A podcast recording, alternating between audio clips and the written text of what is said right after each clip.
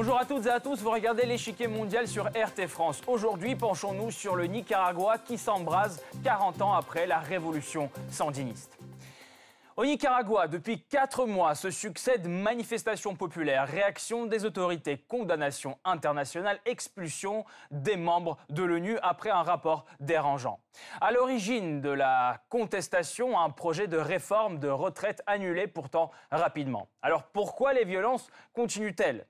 Que veut dire le président Daniel Ortega quand il parle d'une déstabilisation externe de son pays? Qui seront les soutiens du Nicaragua dans cette crise? Pour répondre à ces questions, nous retrouverons en fin d'émission Pascal Dro, président de l'association France-Amérique latine-Caraïbes. Monsieur Dro, bonjour. Bonjour. Euh, pensez-vous que Daniel Ortega réussira finalement à apaiser la population? Euh, Je n'en suis pas certain. Aujourd'hui, la révolte euh, civique, citoyenne est forte, surtout chez les jeunes, parce qu'elle s'appuie sur un processus qui a démarré depuis quelques mois et qui porte bien au-delà du seul problème qui a déclenché euh, tous ces événements sur la, réforme de la sécurité sociale. Il y a donc un malaise fort qui impose tôt ou tard un dialogue. Et ce dialogue, euh, ben c'est vrai que Daniel Ortega va devoir euh, à terme l'engager de nouveau. Merci beaucoup. On approfondira tout à l'heure ensemble. Le 31 août, le Nicaragua expulse la mission des Nations Unies sur les droits de l'homme, deux jours après la publication d'un rapport dénonçant un climat de peur dans le pays. L'usage disproportionné de la force se traduit parfois par des exécutions extrajudiciaires, des disparitions forcées, des détentions arbitraires généralisées, la torture et des mauvais traitements. Le texte est sans appel. Le scénario semble tourner à la catastrophe. Sans surprise, Managua considère cette version comme biaisée, écrite pour discréditer le pouvoir aux yeux de la communauté internationale. Ce rapport ne dit rien et ignore totalement les morts provoquées par les putschistes, les assassins qui sont venus détruire le calme d'un peuple. Selon la Commission interaméricaine des droits de l'homme, depuis avril 2018, au moins 322 personnes, dont 21 policiers, sont mortes dans les affrontements.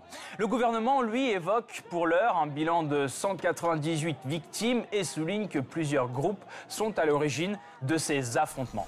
Des photographies montrent des manifestants lourdement armés et cagoulés dans les rues, derrière des barricades. Selon le gouvernement, ils font partie de groupes dont l'objectif est de déstabiliser le pays. Certains d'entre eux sont financés par le trafic de drogue, d'autres essaient d'obtenir des financements d'organisations étroitement liées aux États-Unis. Ils ont des fonds qui soutiennent des groupes paramilitaires et les aident à obtenir des armes. Ces armes sont utilisées contre nos policiers. Le gouvernement déplore des dégâts infligés à l'infrastructure et à l'économie du pays en général à hauteur de 525 millions de dollars. Mais comment en est-on arrivé là? Les manifestations ont éclaté en avril avec pour objet principal de contestation un projet de réforme des retraites proposé par le gouvernement sur recommandation du FMI. Augmenter les contributions sociales des salariés et des employeurs tout en réduisant le montant des retraites afin de réduire le déficit du système de sécurité sociale. Face à la mobilisation, Daniel Ortega enterre rapidement le projet de réforme. Mais la vague protestataire ne faiblit pas et dégénère en une révolte dénonçant la corruption corruption et le népotisme. Le Nicaragua a explosé et s'est déversé dans les rues. Nous voilà, nous, qui montrons le vrai pouvoir du peuple.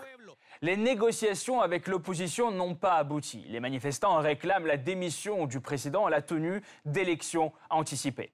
Pour l'heure, le chef d'État refuse invoquant la Constitution. Daniel Ortega cédera-t-il face à la vague de mécontentement populaire? Pendant sa longue carrière, il a déjà survécu à plusieurs crises politiques. Daniel Ortega est un ancien combattant de la révolution sandiniste qui, en 1979, met fin à la dictature du clan Somoza, soutenu par les États-Unis. Ortega était alors l'un des principaux stratèges du Fonds sandiniste de libération nationale qui prend les rênes du pays. Poursuivant une politique pro-communiste, le front bénéficie de l'aide de l'Union soviétique et de Cuba, mais fait face à un embargo des États-Unis. Le gouvernement entreprend la nationalisation des grandes entreprises et réprime ses adversaires politiques. Beaucoup de réformes sociales sont opérées. L'éducation et la santé publique se développent. Le taux d'alphabétisation atteint 88%. En 1984, le Nicaragua organise les premières élections présidentielles de l'histoire du pays. Daniel Ortega en sort victorieux avec 63% de voix. Poursuivant la politique du front, il se heurte néanmoins à un grand obstacle, les Contras.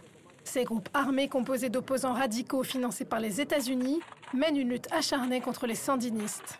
Le Nicaragua voit l'aide de l'Union soviétique disparaître avec l'effondrement de cette dernière. Daniel Ortega est alors forcé d'entamer les négociations avec l'opposition, aboutissant à de nouvelles élections générales en 1990. Les sondages prédisent une victoire d'Ortega, mais la peur d'une nouvelle guerre avec les Contras et du blocus économique américain donne la victoire à Violeta Barrios de Chomoro, candidate de l'opposition. La nouvelle présidente rétablit les relations avec les États-Unis, libéralise l'économie nicaraguayenne et réforme les institutions publiques. Mais la fin du millénaire est marquée par un important déclin économique. Ortega, passé dans l'opposition, s'adapte à la nouvelle réalité. Son radicalisme laisse place à des slogans socialistes modérés. Il cherche toujours à convaincre les couches les plus pauvres, mais promet des mesures économiques conservatrices et le développement du secteur privé. En 2006, la roue tourne et il est réélu président. Les relations avec les États-Unis se détériorent alors à nouveau et le Nicaragua se tourne vers les pays socialistes d'Amérique du Sud et entame un rapprochement avec la Russie et la Chine.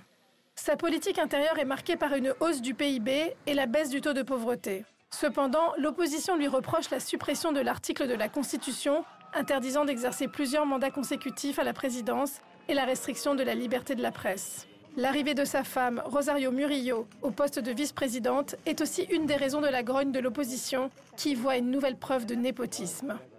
Le pouvoir pourrait-il échapper à Ortega à l'avenir? Le président s'est montré prêt à faire des concessions à l'opposition. Mais selon lui, il doit aussi faire face à des attaques incessantes de l'extérieur.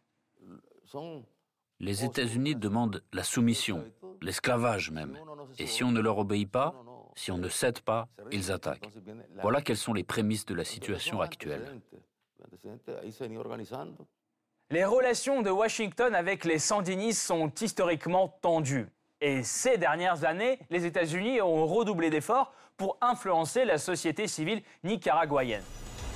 Deux organisations américaines sont actives au Nicaragua. Il s'agit en premier lieu du National Endowment for Democracy, ONG dont la quasi-totalité du budget provient des agences gouvernementales des États-Unis. Elle a déjà soutenu directement ou non l'opposition en Serbie, au Venezuela et en Ukraine. Au Nicaragua, elle a dépensé plus de 4,1 millions de dollars depuis 2014 pour renforcer la société civile et promouvoir les idées démocratiques auprès des jeunes. Mêmes objectifs pour USAID, agence publique américaine qui a alloué 5,2 millions de dollars pour la seule année 2018. Des membres d'organisations financées par ces institutions sont aujourd'hui parmi les plus éminents activistes du mouvement anti-Ortega. Parallèlement, les États-Unis renforcent la pression politique de l'extérieur. Face aux violences, ils appellent à organiser les élections anticipées au Nicaragua. L'option d'une intervention militaire américaine dans le pays n'est pas sérieusement envisagée, mais la Maison-Blanche l'évoque quand même ouvertement. Washington a en outre récemment essayé de porter la crise au Nicaragua à l'attention du Conseil de sécurité de l'ONU, une tentative bloquée par la Bolivie, la Chine et la Russie.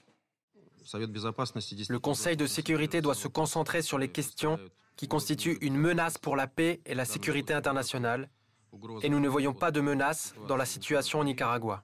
Moscou avait déjà mis en garde contre toute ingérence extérieure dans les affaires de ce pays. Les relations avec Managua sont particulièrement importantes pour la Russie car il s'agit de son unique allié stratégique dans la région.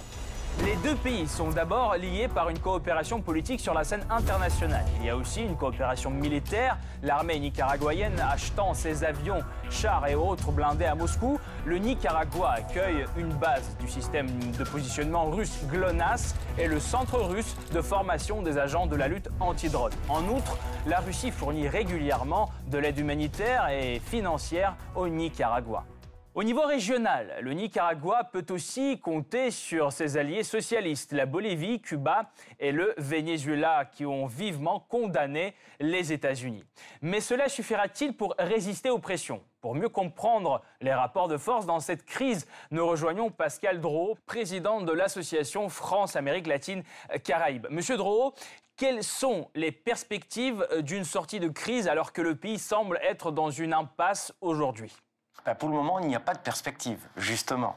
Vous venez de le dire très justement, euh, le Nicaragua traverse une crise profonde qui s'appuie d'ailleurs sur des événements qui finalement se sont enclenchés depuis le début de l'année, puisque je vous rappelle qu'en tout début d'année, euh, les, jeunes en fait ont eu le sentiment qu'il allait y avoir un contrôle des réseaux sociaux, ça a commencé à créer des tensions, et puis évidemment à la suite de, l'incendie d'une réserve naturelle euh, très importante au Nicaragua, où l'État a tardé à intervenir, euh, se rajoutait l'annonce de la réforme de la sécurité sociale. Et là, c'est vrai que les événements se sont euh, euh, enclenchés et ont conduit à cette crise très profonde au Nicaragua. J'ajouterai cependant que cette crise, crise finalement de gouvernance, crise sociale et à terme crise économique, eh fait un petit peu tache d'huile en, Amérique centrale. Il y a un malaise là aussi euh, au Salvador, actuellement, au Guatemala. Euh, donc c'est vrai que l'Amérique centrale traverse une période de tension, tension politique, sociale, économique forte, mais euh, évidemment mise en exergue par cette crise très profonde du Nicaragua. J'entends bien, mais revenons au Nicaragua. Selon Daniel Ortega, les États-Unis sont à l'origine de cette crise. et ces accusations sont-elles justifiées, vous pensez? La relation avec les États-Unis a été euh, compliquée. Je vous renvoie euh, aux années 80, euh, à toutes ces, rivalités qu'il y avait avec les États-Unis, les contrats, enfin, etc. Donc il y a un passé qui est sans doute dans la relation bilatérale un passif. Ceci étant, nous sommes en 2018. Daniel Ortega, évidemment, se sert d'une rhétorique, parce que je crois qu'on est dans une rhétorique, même si nous sommes en Amérique centrale, et l'Amérique centrale, je le rappelle, c'est le backyard, c'est euh, l'arrière-cour euh, de la grande puissance du Nord euh, que sont les États-Unis. Donc forcément qu'il y a une implication, forcément il y a des intérêts, mais en 2018 et dans les années qui viennent, il y a aussi d'autres acteurs internationaux très importants qui sont présents désormais en Amérique centrale, qui travaillent avec le Nicaragua. Je pense notamment euh, à la Chine. Euh, et, évidemment, cette rhétorique internationale, elle sert aussi à intégrer, à insérer le problème du Nicaragua dans une réalité géopolitique beaucoup plus vaste. Justement, ces acteurs euh, qui agissent au Nicaragua, qui soutiennent euh, le, président euh, Ortega, la Chine, la Bolivie, la Russie et d'autres, pensez-vous qu'ils vont l'aider à surmonter cette crise? En tout cas, il y a eu une position qui a été prise, vous venez justement de le rappeler, au Conseil de sécurité. Et en effet, des membres non permanents du Conseil de sécurité euh, du groupe des E10, comme on les appelle, ont en effet euh, manifesté leur désaccord quant à la session qui s'est tenue sur euh, le Nicaragua au Conseil de sécurité. il est évident aussi que cette réalité au sein du Conseil de sécurité s'inscrit dans un mois qui est un mois extrêmement important, le mois de septembre 2018, euh, l'Assemblée générale, je ne vous apprends rien, mais également euh, ces sessions qu'il va y avoir sur l'Iran le 26. Et il est évident que pour Daniel Ortega, euh, il est important d'insérer la crise nicaraguayenne dans cet environnement international. Ceci étant, le Nicaragua reste un problème très localisé à l'Amérique centrale et je reste convaincu que la clé de la solution, elle se trouve en Amérique centrale avec les Centra-Américains. Merci beaucoup euh, Pascal Dro. Je rappelle, vous êtes président de l'association France-Amérique latine Caraïbes. Merci pour votre éclairage. Cette partie-là n'est pas encore terminée. La semaine prochaine, une nouvelle partie vous attend avec d'autres pions sur l'échiquier mondial. À bientôt sur RT France.